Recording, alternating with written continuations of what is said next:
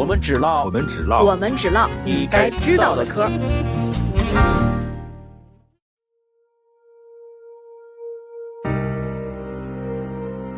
唠唠嗑新一期再次上线。今天呢，我们要跟大家聊一聊最近刷屏了的小米汽车。小米呢，在呃年底召开了自己的新车发布会，但是在这个新车发布会上，呃，雷军呢是除了介绍了小米速七这辆车的一些技术细节之外，还是没有公布这辆车的价格。但是小米造车这件事儿其实本身就是自带流量的，所以我们希望在今天的节目当中一起跟大家聊一聊，呃，台前的一些热点，以及在整个造车这件事儿上我们的一些认知和观点。没错，哎，我觉得我们仨是不是可以先聊一下自己对这辆车的就比较感性的认知，一开始的感性认知？从啥时候开始？是这次发布会，还是从他开始说这个事情开始？淼叔，要不先讲吧？呃，是这样啊，这个这个小米汽车，这个我我首先的话肯定是按习惯来说，就是要评价一个商品，首先先去看它的价格，呃，但是它没有这个 没有公布价格，就是很不适应，因为因为小米这个公司我们也跟踪了，从它出生之前就开始跟踪，雷军就在后海找了个花园把我们找过去，然后分享说硅谷之火点燃了他心里的一堆火，然后他就发现他就觉得应该进入这个。IT 工业从那开始怎么怎么样的，然后从那以后，基本上每一次小米发布会的压轴都是公布价格。当然，这也不是他的独创了，这个苹果手机开始是走的这个路线。呃，所以这次它没公布价格，我我发现不光是我，好多同学都不太习惯，都都是说这你不说卖多少钱，你说了这么多性能上的优越性，大家也没法判断。但是呢，车圈的朋友说这个应该是车圈的惯例，而且反过来说，好像。呃，一场发布会就公布价格是手机圈的特例，其他各个这个产品圈、电子圈什么之类的，一般来说同一个产品都会发布好几次，都好几次发布会。第一次先这个有讲概念的，有讲设计的，有讲它的这个，呃，当然也有像小米这样讲技术的。然后第二次发布会可能会讲一些型号不同啊什么的这些，甚至呃这个生活理念的这个灌输啊等等。然后一般来说，可能最最快要到第三次发布会。才能去发布这个价格啊！当时我就懂了，我说哦，原来这个这个一鱼三吃是大家的行业惯例。以前我们手机行业过于高效了，同一场发布会像苹果一样，四个小时就把一股一股脑全倒给我们了。嗯，所以说没价格这个，所以所以我觉得也是好事，大家都在猜价格。呃，就是说你实现了这么多的这个独特的这个性能，无论是发动机也好，电池也好，车体也好，设计也好。呃，都下了这么大功夫，当然这些具体好在哪儿呢？徐冉专业人士一会儿可以跟我们大家分享。呃，但你但你最后如果说真的像九幺幺一样这个售价的话，可能大家都又又直奔九幺幺去了。呃，所以说小米嘛，特别善于去实现这种就是用百分之二十的价格实现百分之七八十的性能这种这种方式来打。但是它这次没有公布价格，反而我们大家会觉得未必就是低价了。啊，因为坦率的说，他在他在手机行业，他曾经就是有那么一一柄双刃剑，就压在小米身上，就是说，一直他主打性价比，反过来让大家认为，就是小米这个品牌往高端走就非常难走，因为没有哪个高端品牌会讲性价比的，都是肯定是讲这个极致享受、极致极致极致的价格。呃，可能在汽车上面，我们预测不会特别便宜，或者说不会比这些它的同样台。那个广告上致敬那些对手便宜，他可能在汽车上是要反过来去走，就是直接先走高端市场，啊，先定一个更高的价格，然后以后再去推什么青春版啦什么之类的往下走，啊，所以说价格最后应该是在这个同档次车里面可能还是往中高走的，这也是这是我们一个，就是我一个新手司机的这个观察所得吧，这个具体的这些行家们后面说。嗯，呃，我想先说一下，就是小米汽车这回的，就刚才淼叔说的这个传播策略啊。其实我们如果站在整个行业的这个视角去看小米造车这件事儿呢，大家都非常非常的关注，而且时间来到了二零二三年的年底，对于目前的车圈，其实即使是普通人也能感觉到车圈如此之卷，以及呃，都已经不用是行业专家的洞察了，就可以大家都能感受得到二零二。二四年，甚甚至是二零二五年，对于造车这件事儿来说，是更呃地狱般的一种竞争。那在这样的一个时间节点，小米这家企业推出了自己的新的产品，它势必首先要从传播的策略上做一些啊极具。嗯，有话题度以及能够掀起全民讨论度的这样的一种办法，呃，我们看，呃，呃，甭管刚才淼叔说的这个车圈的发布会的习惯，以及手机圈的发布会习惯，所以我觉得它应该是在两个行业横跨的这个基础之上去找了一些共通的策略吧，就是希望大家能够在岁末年初这样的一个阶段，对小米新发的这辆车掀起一个。最好是非常高的一个热度，所以我们看小米开这次发布会之前，频频向各位这个造车新势力的大佬致敬，是吧？华为啊、理想啊、比亚迪啊等等等等。因为它其实用了很多很多从传播学上，我觉得还挺 挺让人觉得，哎，拿出来可以称道称道的这样的一些点，这是给我的第一个印象。第二个印象，一会儿我们可以再详细说一说这个车，就是从现在公开资料以及发布会上我们能够拿到的一些呃基础参数。因为其实对于小米来说，大家都知道它对于整个供应链的把握还是深有心得的。那小米原来。也有这个这这些类似组装厂的这样的一种一种一种称呼，但是呢，它在米粉心中，我觉得这个地位还是至高无上的。那它的这种在供应链方面的把握和优势，在这一次造车上其实也体现的淋漓尽致。那其实造车这个行业，我们看这两年其实已经，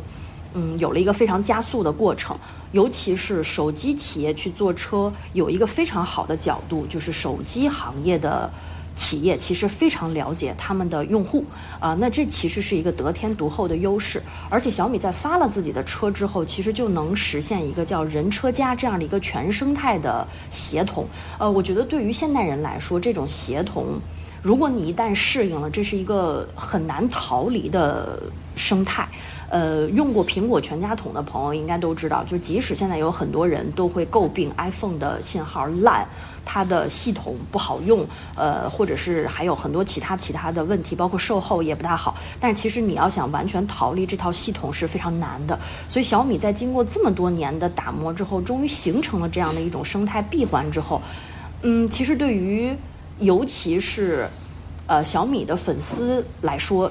这是非常有诱惑力的，但后面我们可能也会讲，就是这种人车家的生态，那究竟是优势还是壁垒？呃，我觉得这可能也是接下来小米汽车要面临的一个问题。我先简单说这么多吧。我也听一种说法，就是觉得小米也不得不去走这个车和家的这一条路。也有一种说法，就是小米在这个三电比较成熟的或者成本比较稳定的这么一个情况下。想走差异化，就不得不还是走车和家。刚才徐安也说，就是人车家，其实主要是车的内饰，也就是软装这一部分，大冰箱、大彩电。但是跟魏小李或者其他的新能源的车企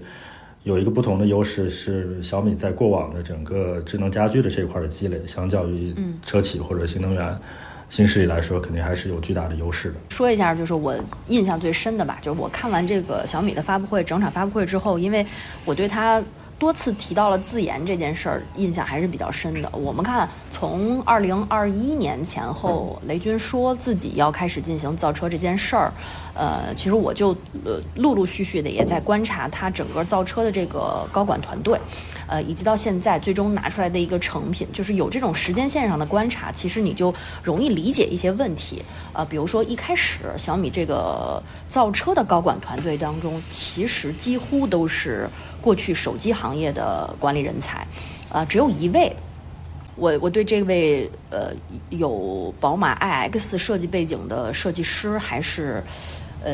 印象比较深的，他叫李田园。嗯，因为呢，他操刀设计了宝马的 iX 系列，因为我自己是 i 系列的用户，所以我对这个人的印象是非常深刻的。但是在小米汽车自己的高管团队。呃，公开的这个过程当中，我就发现整个的高管团队当中，只有一个人有跟车相关的工作经历。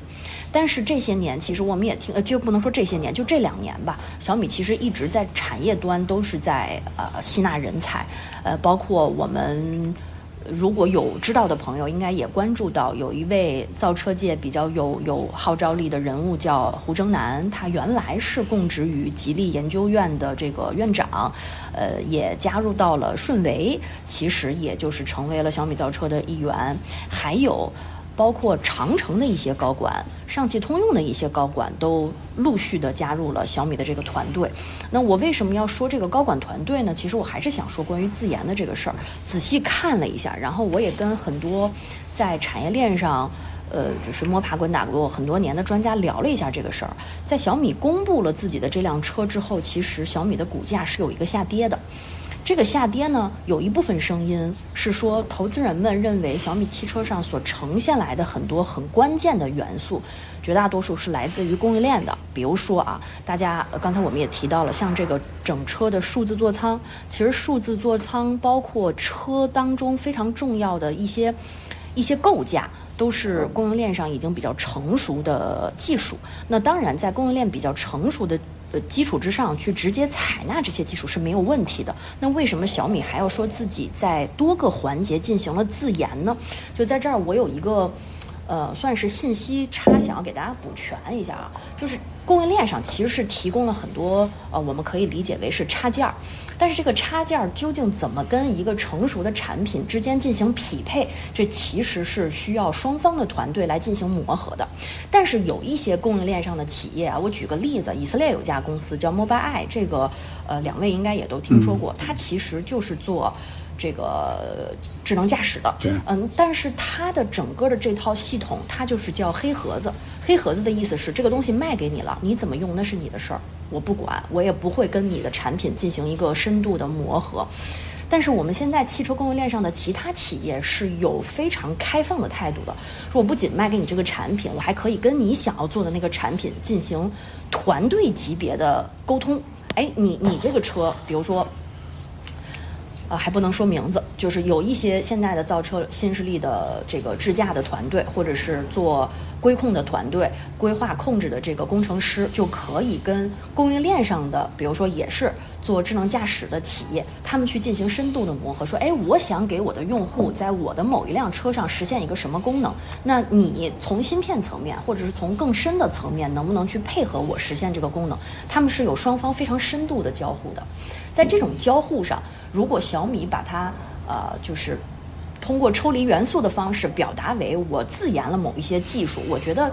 也可以。但是我觉得这个信息差还是要跟大家补一下。嗯，最终呢，小米拿出来的这个产品，有一部分人是觉得说，哎，你看你都是用了供应链上非常成熟的技术，然后呢，你补全了一些，像刚才我们提到的内饰啊、车里的实体按键呀，就是这些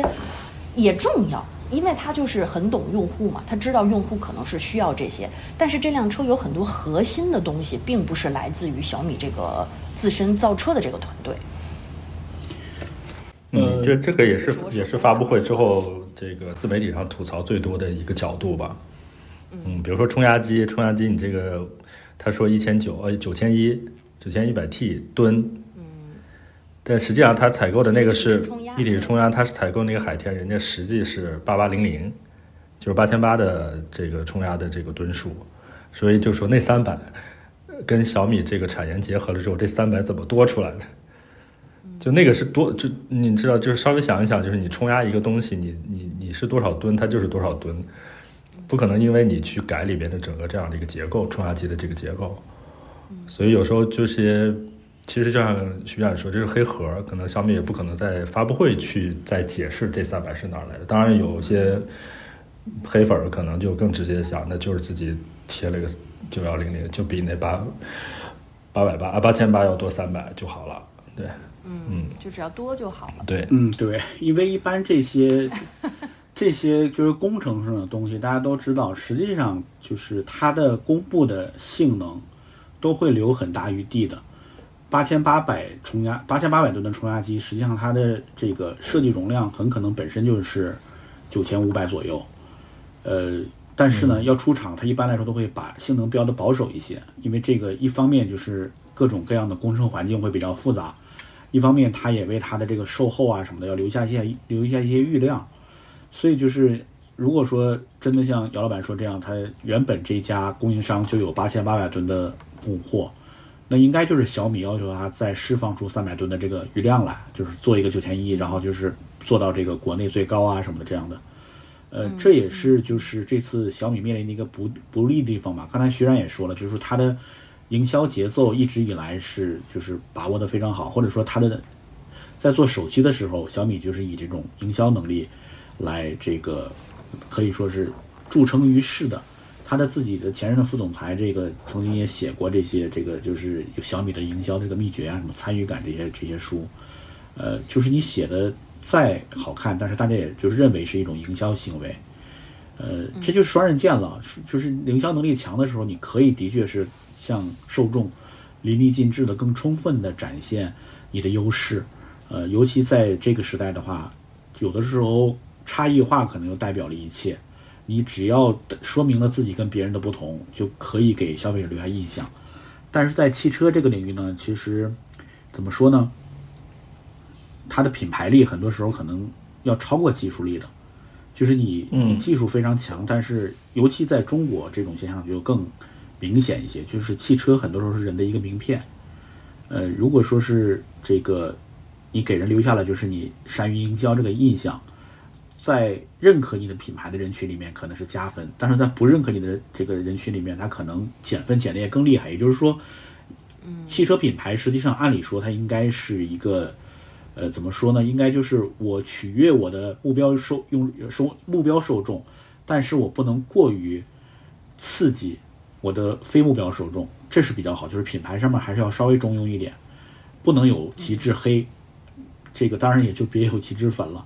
呃，如果说这次发布之后呢，大家就是把以前的小米的印象套用过来，就觉得就是你是不是就是大家你会发现，刚才姚老板引用的自媒体的观点，实际上就是像他以前做手机那样的，有些性能你自己去强调过了，或者说是是造出来的这些优势，难免会给人这个印象啊。但客观来说，我现在看就是，呃。在这个汽车上面，我觉得小米可能就是用的功力还是比较认真的，可以说，因为无论是这个电机转速也好，还是这个这个材料也好，什么之类的，它现在它是要去澄清一个外界对它的误解，就是小米的自研比较弱。那这个时候，反而雷军更愿意去投入更多的钱啊什么的，去去纠正这个印象。而且这是毕竟是他进入一个新市场的这么一个开山之作吧，敲门敲门砖可以说。所以，往往来说，我们可以说它的第一款产品没准就是最值得买的一款产品。可能往后的话，往后长最实在。对你一第一款第一款的，我觉得它也不会说真的去，就是要在这一款上就去把这个财务数字做多好看。它要进入一个全新的市场，必须而且而且刚才我也说了，价格战已经不适用于汽车市场了。小米手机进入这个行业的时候，它作为一家雷军作为一个软件公司的高管。啊，无论是做卓越也好，做金山也好，全部是软件出身。他去进入一个硬件消费消费领域的这么一个硬件领域，那么作为一个新进入者，他要他的小门砖选当然选定就是低价，但是汽车这个地方你不能选低价了，那你就只能去主打品牌。主打品牌的话呢，就是我就不惜一切的先用用他最擅长的来说，就是堆数据，堆出数据之后，起码的在这些上面让大家闭嘴，然后再去慢慢去积累。这个开小米车的人就是会。呃，比较懂得什么这个驾驶乐趣啊，什么这些，再再把它品牌慢慢建去建立起来。我觉得实际上它最大的失误，我个人觉得现在可以说就是还是用小米这个品牌，我觉得就是比较，呃，怎么说呢？就就就就是一个比较欠考虑的事情。因为小米手机不是说不好，但是它的品牌形象和这个想要进入汽车市场的这个品牌形象来说，是不太不太匹配的。一直是年轻人的第一部手机啊，年轻人第一台电视啊，等等的诸如此类的。但你如果说一部车是年轻人第一部车，这个真的不是对车来说不是一个好的品牌标签，或者说对于车主来说，也不是一个好的品牌标签。啊，就是小米的用户的年龄涨了，但是收入没涨。嗯，对呀，就是你在手机上你可以吃这个标签吃很久，但是在汽车上面是不一是不一样的。所以我个人觉得，就是小米车的性能，我从发布会上来说，我觉得它还是有诚意的，但是。在品牌上，我个人觉得，它现在不切割，将来迟早也要切割。另外，去新建一个品牌会好一些。呃，先说一下这个，就是小米汽车产品的这个诚意啊，就是其实对于纯电汽车来讲，呃，核心的刚才其实淼叔跟姚佳都已经说了，电机、电池和电控嗯三电系统这三电三对三电系统。然后现在大家又是呃必卷的，就是智能驾驶嘛，以及数字座舱。其实呃，小米作为一家卷参数就没有输过的企业，它在产品上，我相信一定会把这些，无论是参数调教，跟我给你实际实际的体验，都不会特别特别的差啊。就至少从这次产品发布会上来讲，就是各个细节其实都。给你呈现了一种我这个产品就是诚意满满的状态，我这一点还是很认同淼叔所说的。但是呢，就是关于它这个外观，当然这个外观啊，就是也承载了很多很多不同的观点。呃，这辆车 已经有无数人给它做过跟泰看的对比图了。其实我我是我我在揣摩这件事儿的时候，我是觉得他们认为这个审美更容易打动别人，就是借力打力嘛。但是呢，其实这容易有一种认知，这这种认知，呃，是在我看到小米汽车之后，我的第一反应的认知，就是难道呃买了这辆 车的人不会被人认质疑为说是因为买不起台看，所以买了这辆车吗？就我原来有这种认知，但很模糊。直到我的有一位朋友在跟我聊这件事儿的时候，我突然意识到，哦，原来这种设计、这种造型会给人一种这样潜在的印象。我觉得这个印象有可能会给这辆车拉后腿。嗯，就感觉这个中国新能源车企，直到小米终于把台看的这个车给它干成一公模车了。对，我觉得这常不是一个好事儿。对啊，就是你看，最早泰和就出过这个台看这个款型的，呃，后来小鹏其实也是类似这个款型的。但直到小米就恨不得这个从外形来讲，从这个外形的指标的尺寸来讲，恨不得就是一模一样的，干成公模了。哎呀，就这个这个，哎呀，仁者见仁，智者见智吧。就，哎，但不见得坏事。至少在 A P P 那个时代呢，有一些我们 copy 海外的 A P P，比如说探探当年去 copy 的这个叫什么？Tinder，Tinder，就是因为是像素级的抄。不要自由发挥，UI 设计师不要按照你的想象去发挥，因为人家 Tinder 其实在用户的这个优化上已经做到极致了，啊，不要自己想象，所以有时候抄的一模一样，可能最后从销售的角度不见得是个坏事儿，对，嗯，对，而且这个外观来说，我觉得这就是看一个圈层了，就是核心的汽车圈圈层肯定是一眼看出来这个车就这个前脸是谁的元素啊，腰身是的元素啊，什么之类的这些会。就是头头是道的去把它每一个设计元素所拷贝的这个原型可能都说出来，但是坦率的说，我还是代表新司机来说啊，我真的不 care 那个，就是你你只只要不是像素级的像，或者说是跟真正的那种大众，比如说你 你超宝马宝马那个腰子脸那个肾类肾型设计，或者说是这个超什么这个这个这个呃奔驰大 G 的那种方方正正的那种那种就特别有识别度的要素。我觉得其他的这这些都都是起步阶段，我觉得，呃，可能说是一线城市的核心的经营人群会看不上，但是对于大大多数车主来说，甚至说中国的主流消费市场来说，我觉得其实不是问题。而且说实在的，中国其实车，你说以前模仿的，无论是什么奔奔也好啊，或者说其他的一些呃模仿的车，也也不少，传统车商这事儿也没少干，我觉得。到最后，一旦这个价格上面拉开了差距之后，性能上又能有保证，这个倒是问题不大。你可以形成自己独特的一个品品牌区间，我觉得很多时候大家一看一眼就说这车真好看，就够了。小米这次这个车型就是它的这个照片公布之后，至少来说大家都承认，我是觉得有这种感觉的，是的，是的，有这种感觉，就觉得挺好看，对，不难看。外观是过关的，甚至可以说在新能源车里面是比较出色的。那你这个时候，你下一步你可以说是去呃去考它，你可能去模仿了一些啊或者什么之类的。包括我又要说原神了啊，原神现在在国内最大的这个黑粉群体就是塞尔达的这些粉丝，那就是一说起来就说他抄袭塞尔达，但是原神官方自己都说都说的确从塞尔达得到过灵感，那就到这一步就为止了。你现在在二零零三年呢，它推出三年，你再有人说它跟塞尔达相似，这两个游戏已经渐行渐远了。呃，但是一开始的这个就是向世界先进水平去去模仿这些，我觉得只要人家在法律上面没有没有去这个去去产生什么悲歌，我觉得是可以接受的。毕竟你是一个后发状态嘛，小米在国内造车都已经算是晚的了，如果说是你一上来就去尝试一个所有人都没尝试过的外观，那无论无论是这个气动性能上面，还是其他的这个生产工艺上面，可能都有无数的风险。所以我觉得这个无可厚非，只要真的是好看就行了。这个在中国嗯这么大的汽车消费市场里面，就是核心的粉丝不接受，那你先你你你这批粉丝我先放弃。我觉得如果说没有什么重大的呃负面的因素引起这些人的围攻，那他这一关就算过了。关键的还是说你能不能形成一个独特的这个调性，就是让你的车主像蔚来一样，蔚来现在也有很多人在黑，或者说他自己的财务状况甚至都挺严峻的，但是蔚来车主内部他自己是有非常高的圈层认同感的。我觉得如果说形成了这么一个，它能够形成这么一个调性的话，那这个车起码第一款来说就就站得住脚了。嗯，从嗯就这个用用户心智这个角逻辑可以哎，对，这个逻辑可以说得通啊。姚老板，你继续。呃，就是想起，呃，电动版的这个 Taken 是两年前出的还是三年前出的？三年前出了，已经挺久对，就干到一百万，甚至是就一百万以内了。就当时很多买这款车的在街上跑的，店是提车是要打折的。对，就被很多以前喜欢或者拥有这个其他款的，比如九幺幺的这些保时捷车主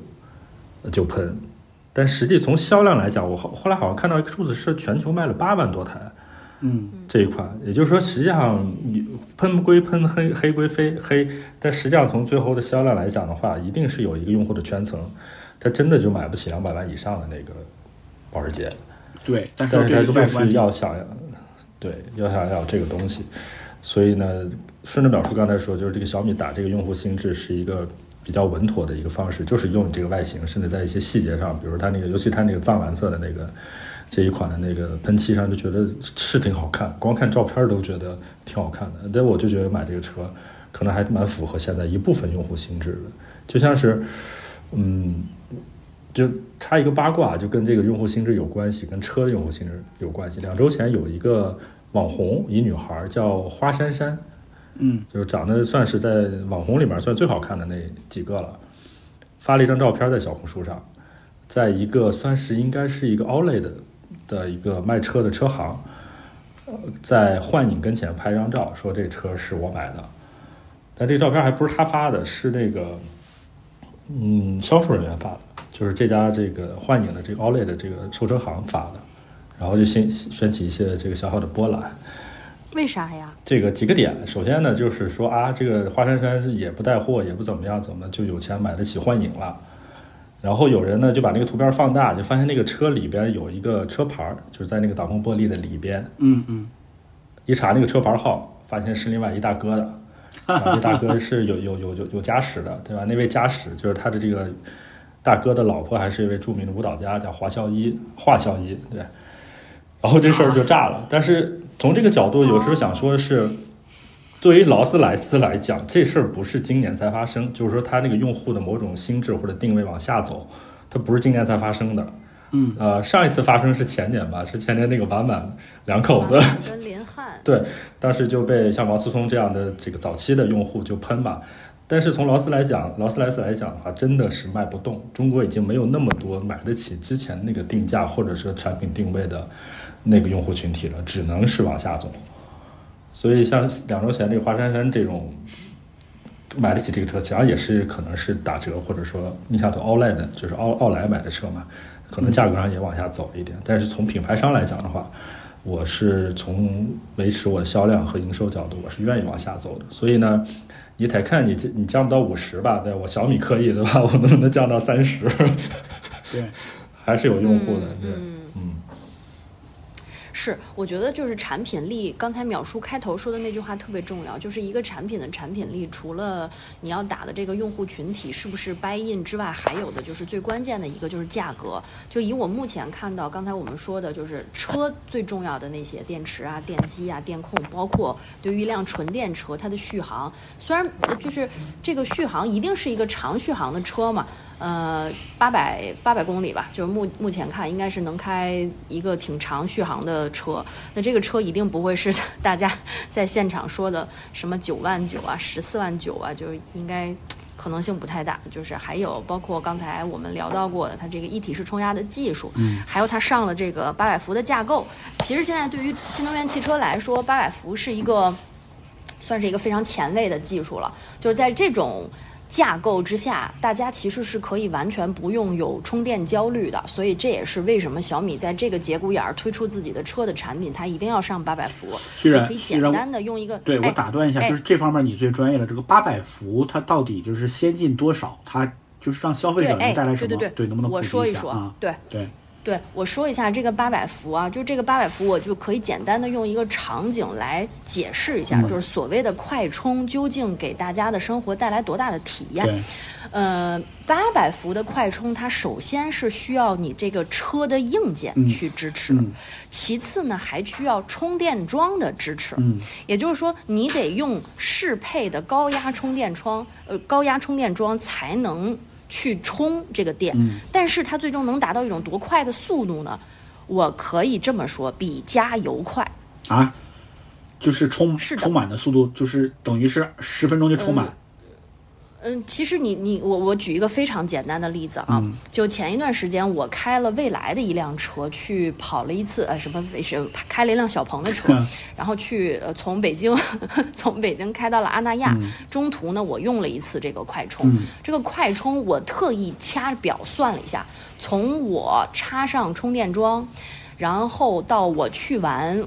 呃，服务区的收费站的卫生间，嗯再从卫生间走出来，大概的时间是十二分钟。嗯我这个车的表显的里程已经多了将近一百五十公里。嗯但是大家可以再考量一个另外的一个场景，就是如果你要在服务区加油，嗯绝大多数的情况，尤其是节假日，你可能要排队。嗯另外还有一个特别重要的点，就是关于人力。如果你是油车，你进加油站，你要加油的话，是你需要站一个人的。对，就你这个人必须得在车上待着。但如果你可以享受到这个八百伏架构的充电，在软硬件都支持的情况下，你就可以达到一种快速补电的状态、补能的状态，这就这就不需要你再为。呃，充电的里程这件事儿再焦呃，虑了，我我我再我再插一句，那你你用这个充电桩不需要排队是吗？嗯，哎，这就说到第二个问题了，嗯就是这个大家现在都说我的车我的车是八百伏架构，嗯但是这种八百伏的架构，就是我很难用特别专业的语言给大家讲清楚这里边的物理原理啊。嗯但是呢，这个八百伏架构并不是那么能平权的普及在全国的每一个充电桩当中的。嗯每一个服务区当中的，嗯因为这其实对于国家的电网都是一次巨大的升级。对，如果每一个服务区都可以用上八百伏架构的充电桩的话，这对于整个国家的电网都是一次比较大的考验。对所以我们当中看，这还是一个比较呃小众的或者是小范围的人群可以享受到的充电服务。呃，现在有没有统计，就是支持八百伏的充电桩，就在北京有多少个？嗯、哎呦，这个数据我还真没有，我一会儿查一下，看看能不能查到啊。嗯四 C 充电。高德地图高德地图能不能搜到？因为这个一般来说它要去现在我们从呃，就是这种大众级别的地图导航软件上，你是可以搜到快充充电站的，但不是所有的快充充电站用的都是四 C 充电桩，就是我刚才说的这种八百伏架构下的充电桩。但是现在的快充其实也比原来要快不少了。嗯，对，这个我倒是我嗯打车的时候会问到他们。对，好像基本上只是说八百伏，嗯你说你说没事儿，嗯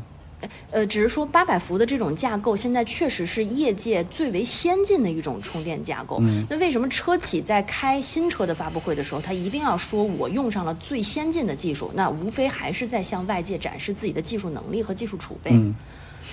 对。所以这哦就说到，就是您刚才问的那个问题，就是首先我有了这样的技术，但是在实际应用的过程当中，消费者是一个什么样的体验，这其中是脱节的。嗯嗯嗯，并不是所有的车主他都能够时时刻刻的享受到这种快充来给他提供的充电服务。嗯，对，是这样。嗯，是的，对，所以这个就是又又是一个刚才我们要说的点，就是它有非常多的这个技术的先进之处，但是，呃，原来在测评圈有一句话，我觉得也也也挺值得拿出来说的，就是呃，比参数没输过，比体验没赢过。我不是在说小米啊，针对某一个产品，对，就是，但是这其实是在我们现在这个年代，就是看呃看一个产品的过程当中。特别需要关注的点，就是因为车这件事儿是需要人开的，是需要人在上面坐的，嗯你是需要日复一日的跟它去磨合的，所以它但凡有一个点让你觉得不舒适，那你你你你的体验就会非常差。对对，嗯嗯嗯，所以就是现在我们还是可以确定小米这个这个车，起码在就是刚年刚才你说的，在指标上面并不落后于在指标上是非常优秀的，嗯对它，嗯它甚至是可以用很优秀来来来体现。因为我看，呃，也有就是大家现在在发电动车的时候，它其实都会说到我的。呃，零到百公里的这个加速这个对，呃，未来在一开始开最早的 ES 八的发布会的时候，就说我这个车百公里的加速有多么多么的快。嗯其实这个 在电动车上，就是这件事儿是太应该的了，嗯就这件事儿就是。就这不能算是你的优势，就有点像你拿你的你日常表现去跟油车它的优势去比较。就是我一开始就觉得这个比较 太欺负人了啊！很，对，有点欺欺负人。欺负油车主要是 对，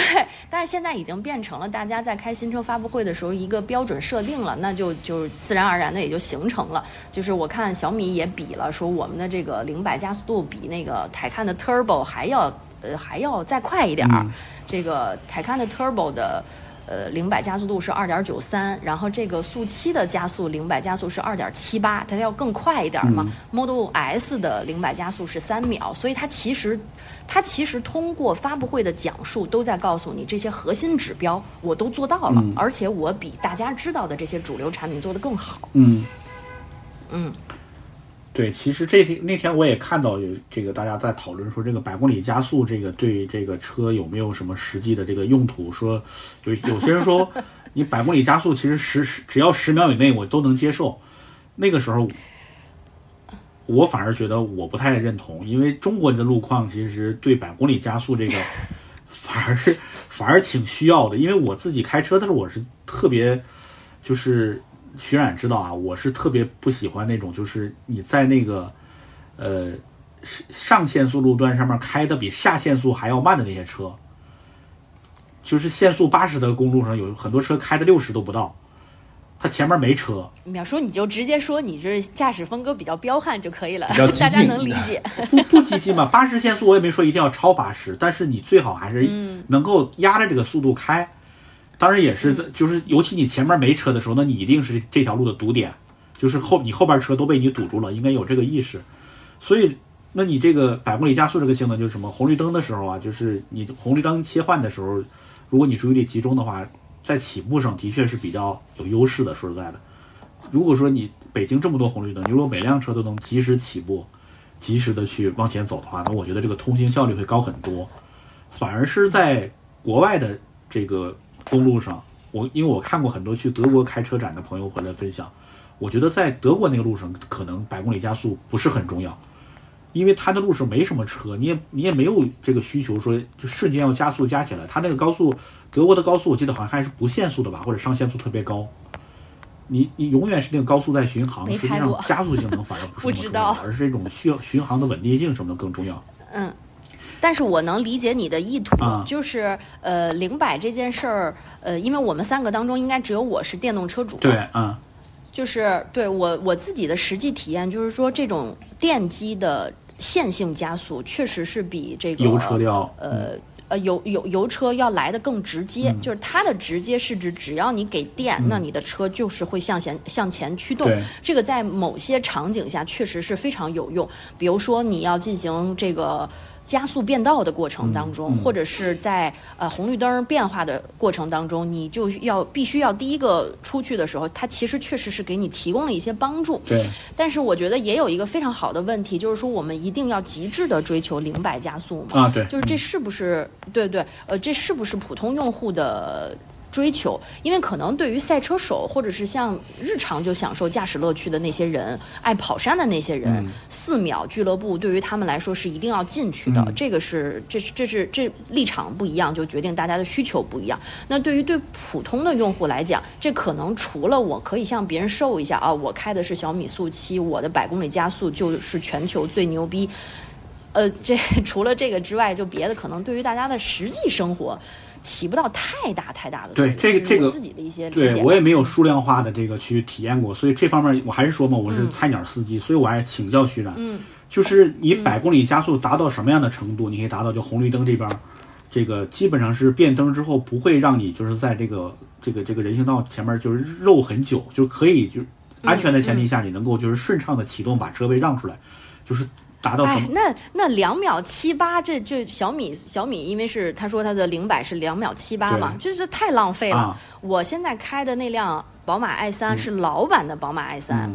它的百公里加速呃百秒加速应该是我想想啊，应该是六秒多还是七秒多，就完全没有进入四秒这个俱乐部大关，我都已经可以轻轻松松的做到在红绿灯变化的第一时间，完全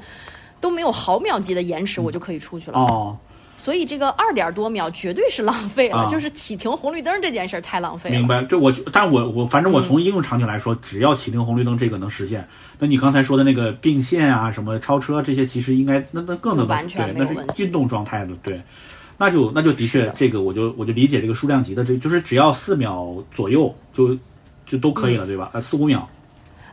就五五六秒、七八秒，我觉得都 OK，十秒以里应该都是可以的。这个沃尔沃车主表示这个非常羡慕，因为我是 SUV，所以说这个启动的时候其实还是还是挺肉的啊，有那个顿挫感比较强。嗯呃，而且就是其实我还特别想说的另外的一件事儿，就是我为什么看完这次的发布会之后，我特别关心的一个核心参数就是关于车重以及续航的，呃，或者这这话这么说吧，就是它嗯。能耗比，我其实特别关心这件事儿。我觉得这个能耗比这个数据啊，实际上就是跟大家日常的使用体验极致挂钩的了。刚才我们说的这个呃百百公里的这个加速，是大家在感性认知当中对于一个车的评价指标的好坏。但是如何说明你的体验？我还拿我自己的那个车做呃例子啊，因为我那辆车呢买的比较早，但我那辆车有一个特别好的地方，就是它非常的省电。呃，我们看现在的很多。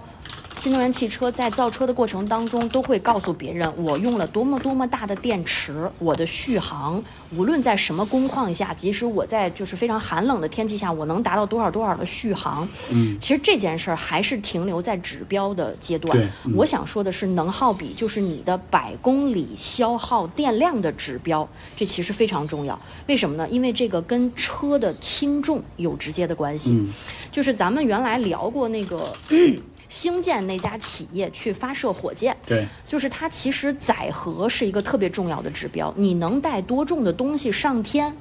嗯，如果你带带不了太重的东西上天，或者你消耗的燃料的重量就已经超越了你的载荷重量，那你这个就整个这发射的这趟过程你就赔本了。对，其实对于电池或者电车来讲，这就是一个非常重要的指标。如果你这个车非常重，同时又非常消耗能源，嗯，那这对于车主来讲就是一个很糟糕的体验。我可能带了一块大电池，但是我本身又特别费电，那。那我我岂不是开开个一两百公里，我就要再下来充一次电？开个一两百公里就要再下来充一次电？所以我觉得这个是直接能关注大家最核心体验的数据，但我在这次发布会上还没有没有看到。当然，这也呃不是说只有小米不提啊，绝大多数的新车，呃，在开发布会的时候也都不会把这么细致的一些数据在发布会上跟大家拿出来讲一讲，这基本都是这个。汽车博主的测评的过程当中，才会给大家去测出来的一些数据。你说的就是那个车的能耗比和这个自重这两个指标是吧？对，能耗比特别重要。嗯，嗯，就就跟我们开油车那时候百公里油耗一样的。啊，是的，是的，这其实这直接决定了一大家的日常使用体验，二决定了你的用车成本。嗯嗯嗯嗯，所以这是更核心的数字。哎，姚佳是开电车吗？还是开油车？刚才说的时候。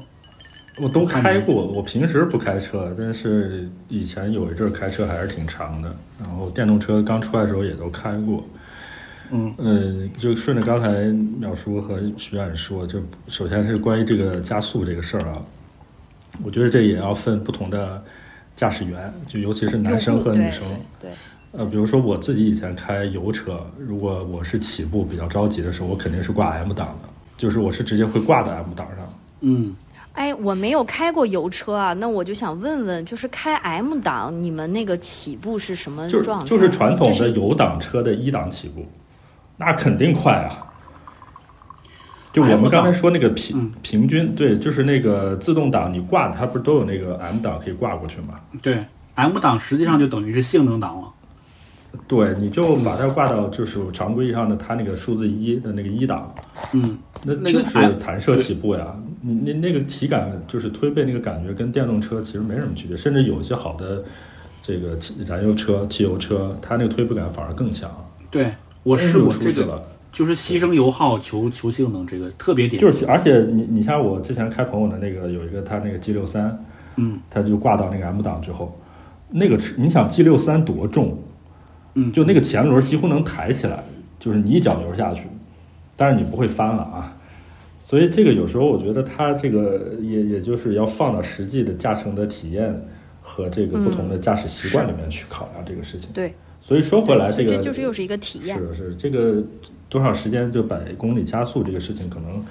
还是一种数字对大家的某种这个购买时候的心理的一种暗示的影响都多一些啊。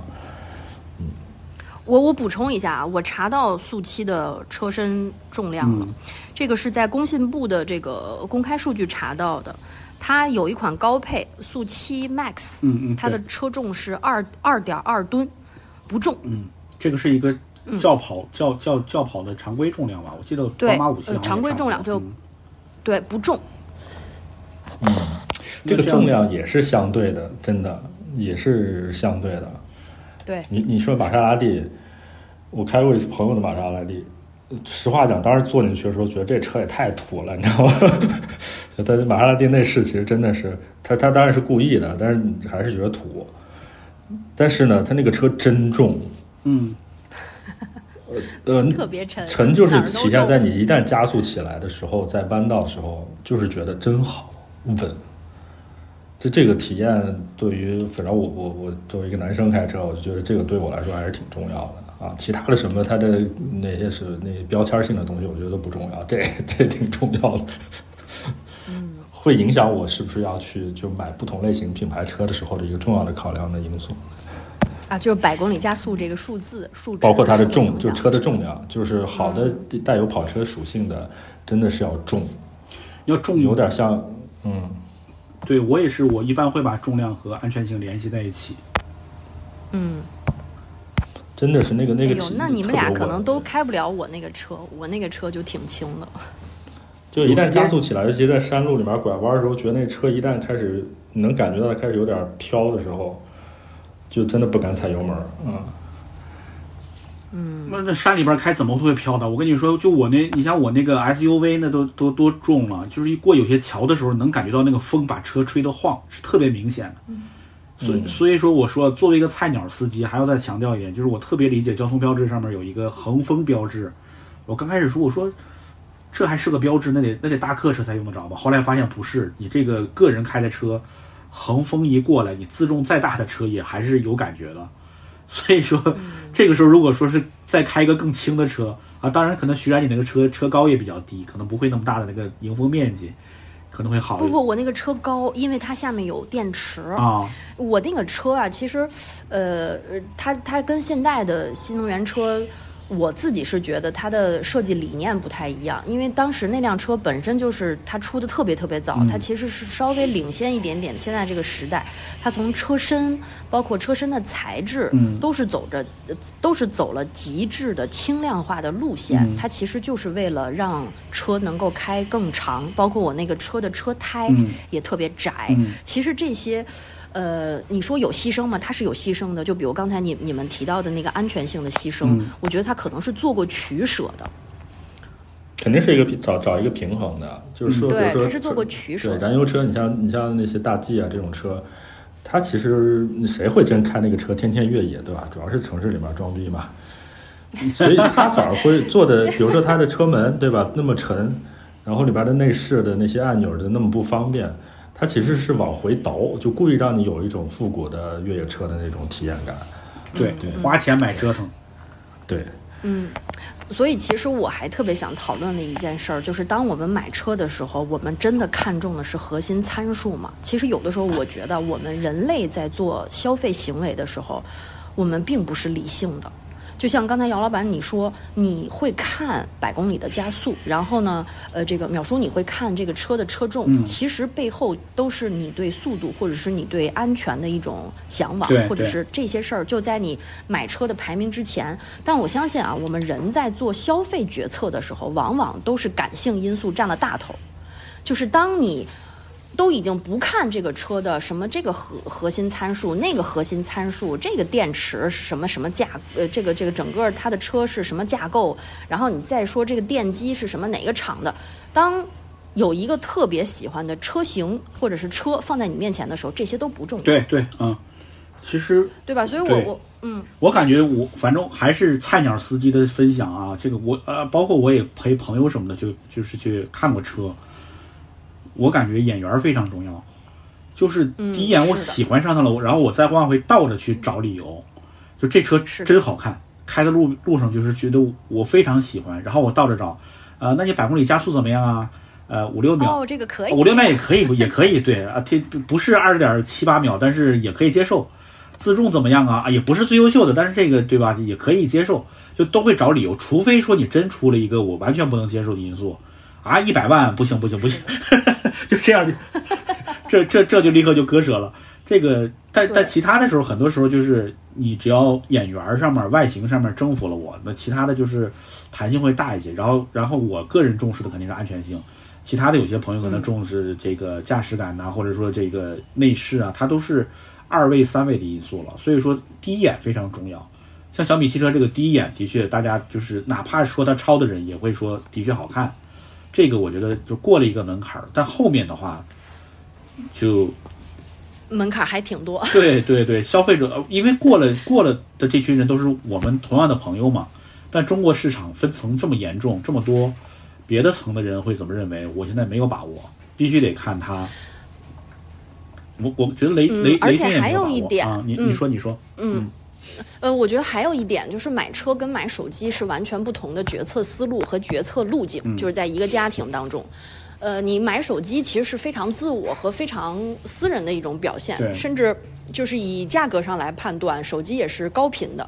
呃，即使手机现在的这个更换周期已经来到了三十几个月，甚至四十几个月了，但它依然是高频的，相对于车来说。所以大家对于车的考量肯定是有很多感性因素推动的，但是背后更多的还有理性的因素，就是这个车我买出去开是不是有面儿啊？然后呢，我的朋友觉得我开这辆车，我在他们心中会是一个什么样的样子啊？以及我买这辆车，呃，这个跟我自己现有的。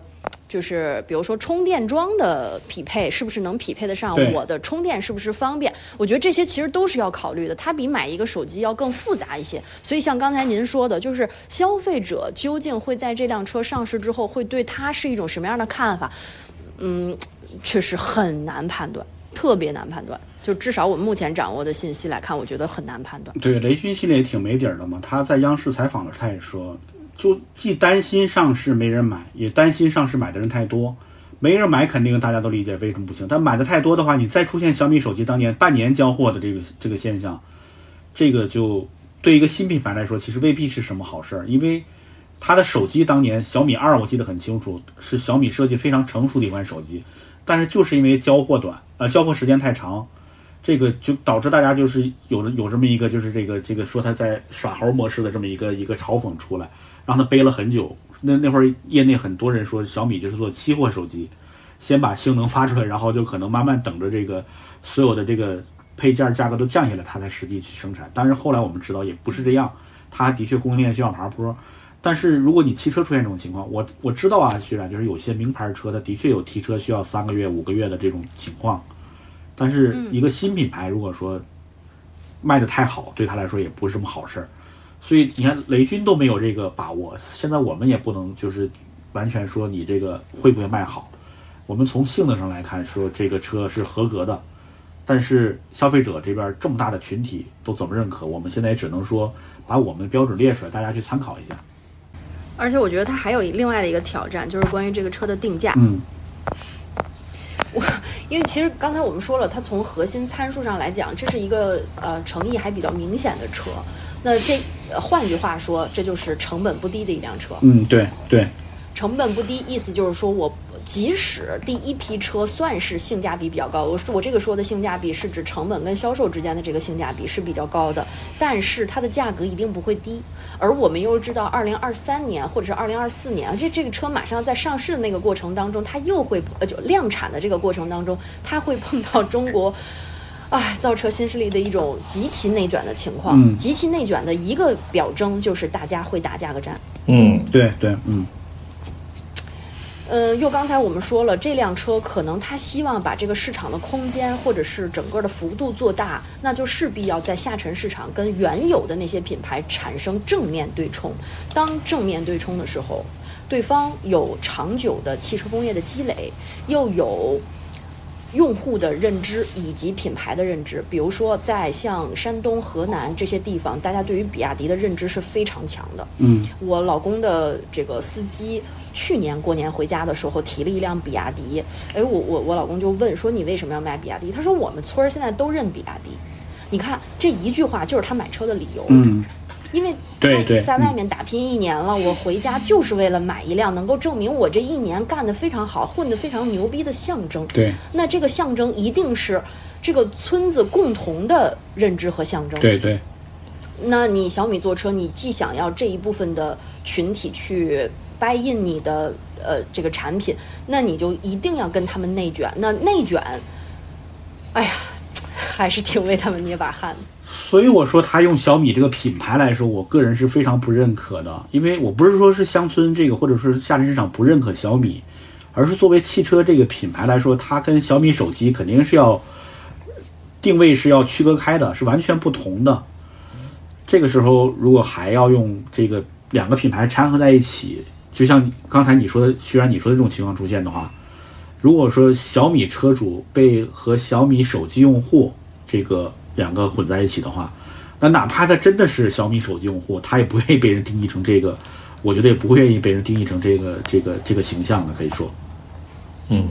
所以像人家极客就还是跟传统的呃以前吉利的这个品牌就重新定位了，啊，区隔开，对这对对，个切割还是蛮蛮关键的。嗯。但是呢，我看过另外的一种分析跟说法啊，就是，呃，他其实雷军在选第一辆车的时候，他也做了赛道上的分割。就是你看，现在理想其实已经把家庭用车和奶爸用车这个赛道。做的，或者说把这个市场空间已经撑得比较大了，大家也买账这种这种产品形态了。那所以呢，他就觉得我不能再在相同的赛道上跟理想去正面的竞争，所以他选了一个轿车的赛道。那轿车的赛道会不会容易竞争一点儿，或者是说能不能开辟一个呃别人没有竞争过的赛道？就目前从发布会至少没有看得出来这种 这种品牌上的区隔和差异化。啊，这个我觉得倒是有的。这个他发布会上强调啊，了一，您您怎么看？他发布会上强调一点，就是这个小米这个汽车是为驾驶者设计的。其实这个就其实是在跟理想做区隔。我记得后来还有一些人，可能我不知道是不是小米之友啊，或者是谁来说，就是我不想车上有沙发电视，我这个你这是后座后座体验，你前座的这个驾驶员到底什么体验是我更重视的。其实这句话就是在区隔小米和理想。那也就是说，你到底是司机为中心，还是以这个全全全车乘客为中心？这个宝区别五系跟七系的区别是，对，我记得最早提驾驶者之车的应该是宝来吧，一汽那边提提的是，那个时候就是、我就是只考虑这个驾驶座的感受，其他的可能都都都是第二位的或者往后走一点的。那小米它这次发布会，他说自己要强调驾驶者体验的话，我觉得也有这个意思，就是我先把这个这个就是开车的人先照顾好，呃，你什么后座啊、冰箱啊、什么沙发这些，我们一就是。再说，对我可能下一两辆车再说对。我可以做好，但是我不会强调，甚至我会让那些就是一说到开这个保姆车，开到这些什么这个 MPV、I I SUV 这些人，就是就非常疲惫的那种感觉，我就你可能我我当我想为我自己买辆车的时候，我会去买小米，我觉得他会是想营造这么一个印象，而且本身轿车来说就是驾轿车就更倾向于驾驶者的体验嘛，SUV 和这个 MPV 可能是家庭体验更强一点。我觉得这一点，他也是，他既然推了轿车，他必须得去强调驾驶体验。我是有这个想法的啊，但是它是不是针对理想，这个我不太好说。我只是觉得它可能也是在找一个区隔点。对他，呃，对，目前看，我觉得他还是想要区分一下这个赛道的这个意图是比较明显的。嗯嗯，第三空间吧，也就哎，星巴克说，哎，怎么 Q 我？对车的车的第三空间，确实是让老师说理想的这个定位，其实车本身也不好，也不难开，但是它这个定位让你觉得就好像一开出去必须是带老婆孩子当司机的这种感觉。对，作为一个男人来说会非常疲惫。就就是想抽根烟，一个人啊，在车上听点歌，嗯、看个电影，然后再回家。可以当库里男吗？在地库里看手机的男人。他可能或者说你一个家庭当男主人想单独买一辆车的时候，买第二辆车的时候，会不会可能就有这个考虑，就买一辆这个纯驾驶体验的？可能小米也想打这个市场，我觉得。那这样的话，第二辆我我我有一句话我实在是憋不住了，嗯我就是觉得，我觉得电车没什么驾驶体验可言吧。啊，终于你说出来啊，了，因为是，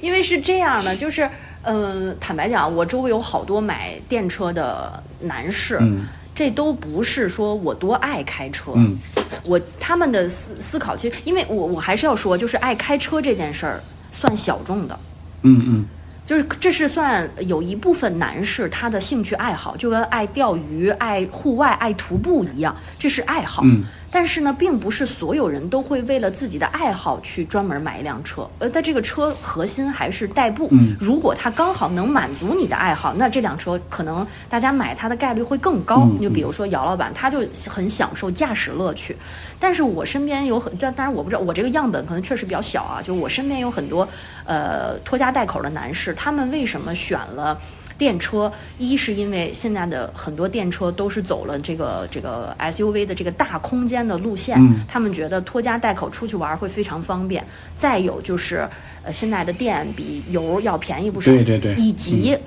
我自己是没怎么开过油车，直接第一辆车就是电车了。我确实是觉得这件事儿，对于我的驾驶技能要求其实是比较低的。就是开电车对于你的驾驶技术的呃跃升就没有什么太高要求，你只要就是驾驶技术过关就可以了，呃，不用多成熟。啊，这个有啥区别吗？所以电车就是这个，就是它比油车方，我我是觉得电车开电车非常的简单，嗯就比开油车要更简单，所以我才觉得说开电车其实没有什么所谓的驾驶乐趣，因为开电车的人都不是为了驾驶乐趣才买的电车，你除了图个快，别的图不了，没有声浪，也没有那种就是那个 就是你在山路里边能飞驰的那个那个那个那个快感，你驾驭它的快感没有，就没有什么所谓的。相反还是被驾驭的，对吧？拐弯时候该给你一个辅助。就真的，所以我就忍了半天，我特别怕这句话特别得罪人，但没有没有是真的得罪，人啊我觉得开电车，对我觉得开电车真的没有什么驾驶乐趣可言。因为我也就开过特斯拉，所以说我我我是想说，就特特斯拉，反正我开的感觉是不太好的，就那个当时很硬嘛，就像你说的，一一给电，它的速度就上去了，然后一松脚，它又下来，就那个动能回馈。那个我嗯反正我自己开车，我是肯定动能回馈我是不想要的，因为那个那个体验太不对劲儿了，跟那个嗯就是不不符合现实物理世界的这个这个东西是，物理世界你是有惯性的嘛，对吧？就是你人的预期，我抬起脚来，你要惯性往前走一会儿，然后再停。这个它那动能回收，你一抬起脚来，基本上车速立刻就差不多就迅速的就要到零的那种感觉，所以对，这就又是一种就是驾驶，就打断你了，啊，没事没事啊就是这又是。哎，这又是一种，就是我觉得油车跟电车之间的这种认知上的算是呃对冲吧，嗯因为我还是呃开电车时间长嘛，我的那辆车其实是最早做单踏板逻辑，啊这个单踏板逻辑其实就是您刚才说的这种动能回收，对对，我的那辆车，我觉得比特斯拉好开很多。所以我一直就是就熟悉我的人都知道，我我这一生最不可能买的车就是特斯拉啊，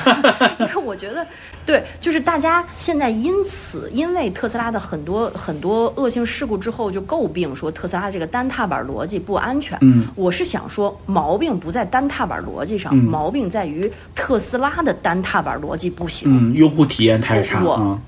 对用户体验真的差。嗯呃，我的那辆车的单踏板逻辑，我现在跟它磨合的非常好。这个的一个场景就是，我现在几乎不不太用踩刹车。嗯就这个是我哦很个人的一种驾驶体验啊，就是我的脚只需要放在油门上，我通过油门的力度控制就可以达到跟这个车的车速的。人车合一的这种状态，嗯我就完全不用再去踩刹车，因为我那个车的动能回收它是可以直接刹停的。明白就是当嗯我不再踩油门了，它就可以降速到零。对对对，我跟它之间的这种磨合非常成熟，嗯所以我觉得可以就是再引出我另外的一个观点，就是现在我们的国产企业去做车，还有特别重要的一个门槛要过，就是关于调车。啊，对调试，对调教啊，嗯，对，就是调教、太重要了。对对对对对对我自己呃，今年开了大概四个还是五个造车新势力的车，嗯有小鹏的两个，然后有。还有不能说品牌的两嗯个，就是我就都去试了试，而且是长时间的驾乘，大概开了有将近一千公里的这个驾乘。嗯我就发现他们的智能驾驶其实做的都很好，嗯就是在三环路上嗯给我大大的减轻了疲劳，但是在开车这件事儿上。我觉得他们做的都挺差的，所以也就我再 call back 一下，我觉得开电车真的没有什么驾驶乐趣。我 就是我必须要说，就是关于宝马这个车啊，我终于知道了为什么有人说一日是 Beamer，终身是 Beamer。嗯就是你会发现，宝马对于车的理解可能跟其他的车是不一样的。你人车合一的状态，不只是在跟电车上可以达到，我也跟其他的呃宝马或或或其他的一些车主沟通过，就是当你想要让你的车达到一种什么样的车呃状态的时候，这个车它就可以给你这样的回馈。老北京管这种状态叫车粘不粘脚，这还是我老公告诉我的。但是我开的绝大多数的国产造车新势力的车，我都没有这种粘脚的感觉。我觉得他们都不能敏锐的，就是反馈感弱。对对，这个反馈感真的特别弱，而且有明显的迟滞。哎，你说特别对，就这种迟，对，就这种迟滞，我一开始没有感受到。是我开宝马的时候，我也不觉得宝马有多好，但因为你开了别的车，你就知道哦，别的车在这儿做的真的不行。呃，你刚才说这个粘脚，其实就是我不是北京人，就这句话我是基本算是第一次听，但是就立刻能感感受到他要表达那个意境，就是你你想让车感到什么样，呃达到什么样的状态，你脚上的力度是只要力度到了，它就会立刻就会达到你这个状态，就是非常灵非常灵敏。这个的确就是调教，这个也是国内车，我觉得就是不光是国内的电车，就是可能大部分车商都在这方面存在短板很。难做到。对，因为我在买我换我这辆车之前，我也去试过一些别的车，美国车呀什么这些车。呃，每个试驾它当然他都会给你强调它这个调调教师是在哪儿的，有的调教师就直接是北欧的，有美国的，有日本的什么这些。呃，其实成熟的车商呃车厂都的确非常重视这个底盘调教的这个这个这个这个人人人力投入可以说，但现在好像这些新车发布会，我看这方面好像篇幅还不是很多，他可能也是也没积累那么多数据和经验，可能是。或者就是说想说的太多，就是眉毛胡子一把抓了，就反而把最该做好的那一部分就熟视无睹了。对这些这个东西，因为它没法数量化嘛，它跟个人体验高度相关。就比如说，有些人觉得沃尔沃安全，他会跟你抢方向盘嘛，就是大家都知道，开过沃尔沃的都知道，就是你变变道的时候，他有会强行给你变回来，他认为不安全。是太难受了。对我，当我去试驾的时候，那些试驾、试驾、试驾陪伴的，知道你要可能你在考察沃尔沃的时候，都会强调一句：我们这个不会抢方向盘。这个大家都已经它成为一个梗了。但是有些人可能就喜欢它这种严谨和甚至是死板，所以跟个人体验高度相关。但是粘脚这个词儿就的确真的直接就体验出来驾驶感受了。那你的意思，对 你你的你的你的电车实际上还是也能达到粘脚的程度。我刚听你说那个单踏板哦，模式，非常粘脚，啊非常粘脚，就而且单踏板模式也非常好用。回头我邀请你，我诚挚的邀请你们俩来试一下我的车。嗯啊，可以可以，对，找找找周末找个周末可以那什么一下。你刚才一说，我立刻提起兴趣来了，因为我第一辆车也是也是宝马，的确有这个感觉。因为我换了之后才知道，前一个的好。说实在的，哎，真的真的，对对对，这所以我也是试了别的车，我才真的是理解了。我一开始对一日为 Beamer，终身为 Beamer 这件事儿，我是我说实话有点嗤之以鼻。我当时买那个车，我的那个车也不是说因为它是个宝马，因为我当时只能有那一个选择，嗯，所以就是呃你开过了 那个车，你真的很难退回去。对对对对对，你就必须得经过别的比较。所以，如果说这个咱们的听众朋友们有对小米汽车感兴趣的，或者说是你最近要换新能源车的，呃，我觉得除了 4S 店试驾之外，更重要的是找你有这个实际车的朋友，去你去长测，对，哪怕去开一个短中途，开开个天津，甚至开个什么，就像开开个阿那亚之类的这些，我觉得这是挺必要的。千万不要说去看了性能、看了外观你就敲定下来，长长长城开一段的确是挺重要的，而且还要多开几个型号换着开之后，才能形成你真正要什么样的驾驶体验。这个虽然这个 虽然说电车没有驾驶体验，但每个车之间的这个就我们说的这个调教风格不同的话，其实它也会有这个细微差别。还是有细微差别。对它每一每一种调教风格针对的就是一个用户群体。你最重要的，你要去了解到你属于哪个用用户群体，你是追求这个性能的，还是安全的，还是稳妥的，还是这个就是一板一眼的这些，其实在这个车的这个体验上面都会给你体验出来。就是，但前途前景呃前提就是还是要稍微多开一点。所以我一直就跟我日常能接触到的一些品牌，我说，如果你们真的有自信的话，你们就应该给一部分用户提供这种长测的机会。哎，对，嗯，长测就是甚至是一千公里、两千公里左右，嗯。这个用户才能真的体会出你的车的好，对，或者是你的车的核心优势在哪儿。如果只是就是因为现在试驾哈，我绝大多数的新品牌，包括传统品牌也一样，就是带着你在呃就闹市区可能就试个十分钟，那能试出来啥呀？嗯其实试不出来啥。那个就得真的特别有经验的老司机，他能试出来，就是他直接就像你学员说的，我觉得他就直接去试这个车粘不粘脚。其实那个就是嗯你车感好的话，就是在闹市区去加速、减速、红绿灯抢走一下，超个车抢一下，你就能体验出来。但新司机来说，这个你的确必须得要求太对高对，几百公里之后，你慢慢形成感觉了，对这个车能够初步去磨合了，才能有感觉。的，所以说，我觉得这个长测也的确是看哪个车车商有勇气，将来就是我们每年定期组织这个用户长测啊，或者说这个潜在用户长测啊，甚至长测的这个比赛啊，这些东西，我觉得其实挺挺有意义的。看懂车帝了。嗯，懂车帝现在的这个测试方向，感觉就是就是得罪所有厂商去的这么一种方向了，啊，那倒也挺好。我看了他们一些测试，嗯给大家一些刺激吧。嗯，对，嗯，其实这个一个这个就是公正的或者说是严苛的评测机构出现，对产业界是一个好事儿。是的，嗯，因为我看都说中国什么汽联呀、什么电联呀，或者其他的一些政府部门，他们那些都是基于安全底线来制定的标准。但是你要真说驾驶体验啊，或者说是严苛情况啊什么的，那些标准我觉得没有覆盖的很全面。那懂车帝还有其他的一些媒体在建立这个更更全面的这个评测标准，我看有些车商也做了挺好的回馈。那那这这是对我们产业来说是个好事。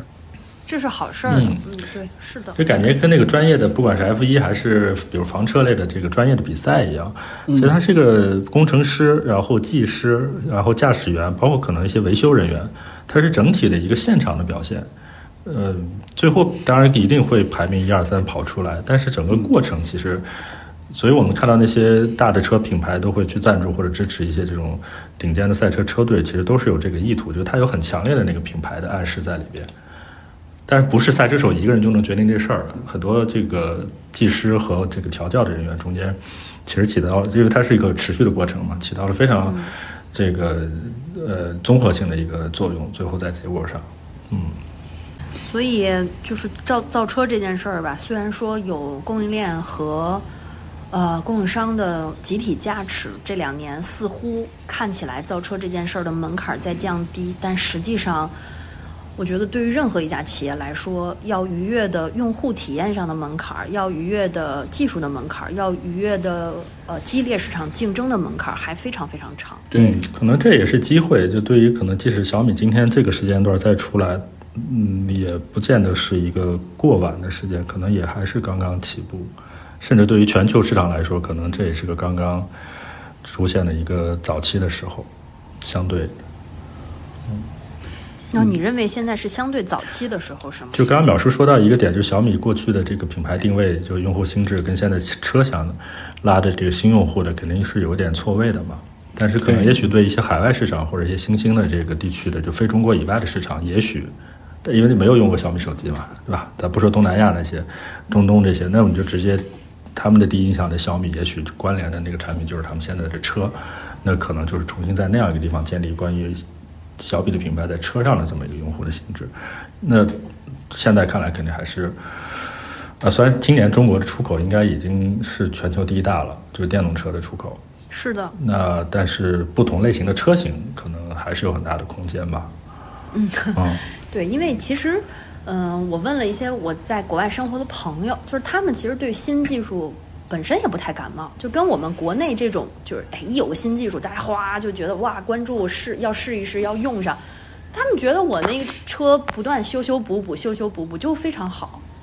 就这就是用车文化可能也不太一样。对，文文化非常不一样。我有一次去美国，然后我问我朋友这个买了什么车，他说啊，就是一个代步车呀。然后，呃，说美美国那边的确，因为他们汽车文化两三代了，可能就是。专门的玩车的群体是个小圈子，大家就是真的是去体验啊，去玩啊，甚至赛车呀什么的这些，速度与激情那种的。但是大部分用户来说，买车基基本就是代步了。我买个我在乡村就买个皮卡，在这个城市我就买个好停车的一个小小体型车什么之类的。嗯，呃，中国这个汽车文化谈直说，现在我们往高里说，也就顶多也就是第二代。说实在的，就是如果说严苛一点的，可能它一代半才刚刚出现。就大规模有车用车的话，其实可能是两千年之后才开始有的，所以是大家要把它附加一个身份的这个标志啊，附加品牌认可呀，就是用车来证明人，在中国来说还是一个比较现实的途径。我本来是我买车之前，我对这个也不屑一顾的，我说我我买个买个国产车，买个什么之类的都行。然后后来我那个我那个车买车的顾问，就是我一个很好的朋友，他说不行，你你这样的话，你还是要考虑你的身份啊什么之类的。还是非啊，对你这个开个什么车出去，跟你这个人还是在中国来说是非常有关联的。然后我就比较现实的一个问题，他会呃，就社会社会氛围会逼迫你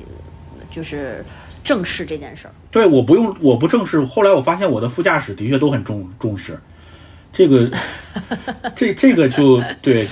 也也不能说他们势力什么之类的，那但是看到这个车，下意识的他会有肯定会去有一个锚定和定位，他会有个认知，对对，他就会有一个认知了。对，这是这个就是中国的文化。汽车是个外来产品，但是汽车一个外来产品的这个品牌附着，它就是跟你这个车主，它是会产生个粘连的。这也是国内所有车商要重视的问题。所以我我就觉得。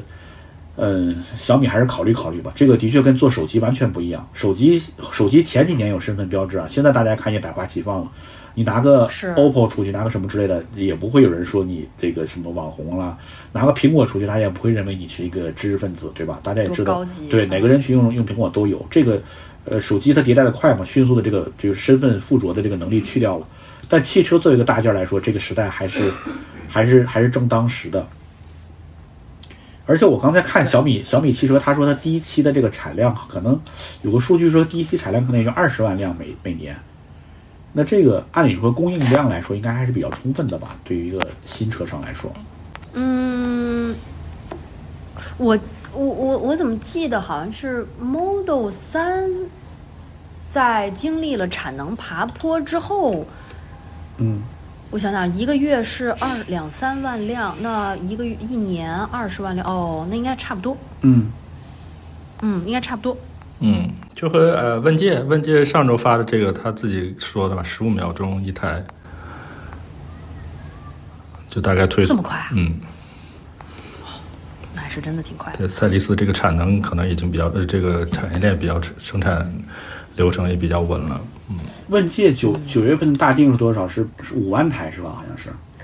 当天就一万，然后后来这两天估计得有。他那个，这不我说的当天就是发布会发布的那那个时候就一万了。你们说的是 M 几？M 九？M 九？对。呃，M M M M 九现在说是累计定价两万台，两万台。啊，M 七是对，M 七是六万台。比亚迪说啊，都是弟弟。而，另外我那天在呃马路上就看到了比较，我我是觉得在北京也开始逐渐渗透率高了，就是广汽的车。啊，爱安啊，我后来查了查，对，爱安，嗯。广汽爱安每个月都能卖出去四五万辆，啊，这么多，真的。北京啊，你你去还是全对全？是呃不是北京不是、啊全不是全国。全国全国全国、啊。对北京哪有那么多标啊？对，全国全国，但是就是呃，我去查这个数据的时候，这个数据真的是让我很震惊的，嗯因为就现在很多呃刚才说的华为啊、理想啊、小鹏啊、蔚来啊，都会每个月向外界公布自己的战报，对对，但是你看，其实像比亚迪或者是广汽埃安，他们没有没有类似的传播策略，但是他们其实也卖的非常好。那可能就是渠道比较比较强势。嗯，渠道还是非常强势，就是二三线城市的这个人非常认这个车。嗯。就像我刚才说的，可能绝大多数的人他不是为了驾驶体验去买的车，嗯那能代步又便宜、嗯，全村都买这个车。就，够了。呃对对对，就够了，嗯，就够了。是是广汽那个是叫奇安是吧？爱安，爱安那个字儿啊，爱啊，我广汽埃安，我坐过一次他们那个 MPV 的七座吧，是七座，哦，里边那个内饰真好，就是去年出的，常好，我靠，真的非常好。进去给我惊了，我说买买什么阿尔法，你知道吧？你搞这不完了吗？嗯，对内，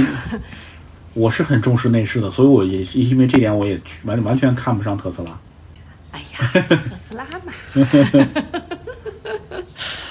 嗯，那我们就共同期待吧，看看就是因为小米它入局，它有个好处，就是很多原来不太关心新能源的车的用户，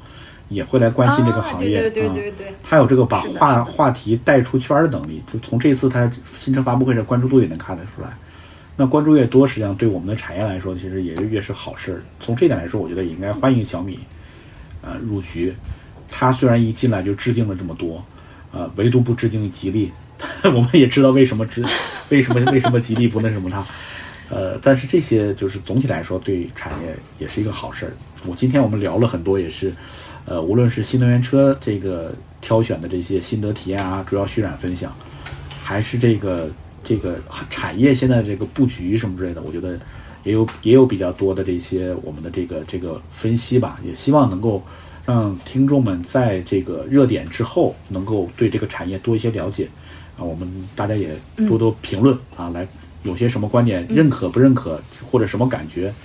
呃，评这个评论功能很方便，大家也也多跟我们互动，或者你们来点题都可以。我们争取让我们唠唠嗑能够更贴近大家的需求。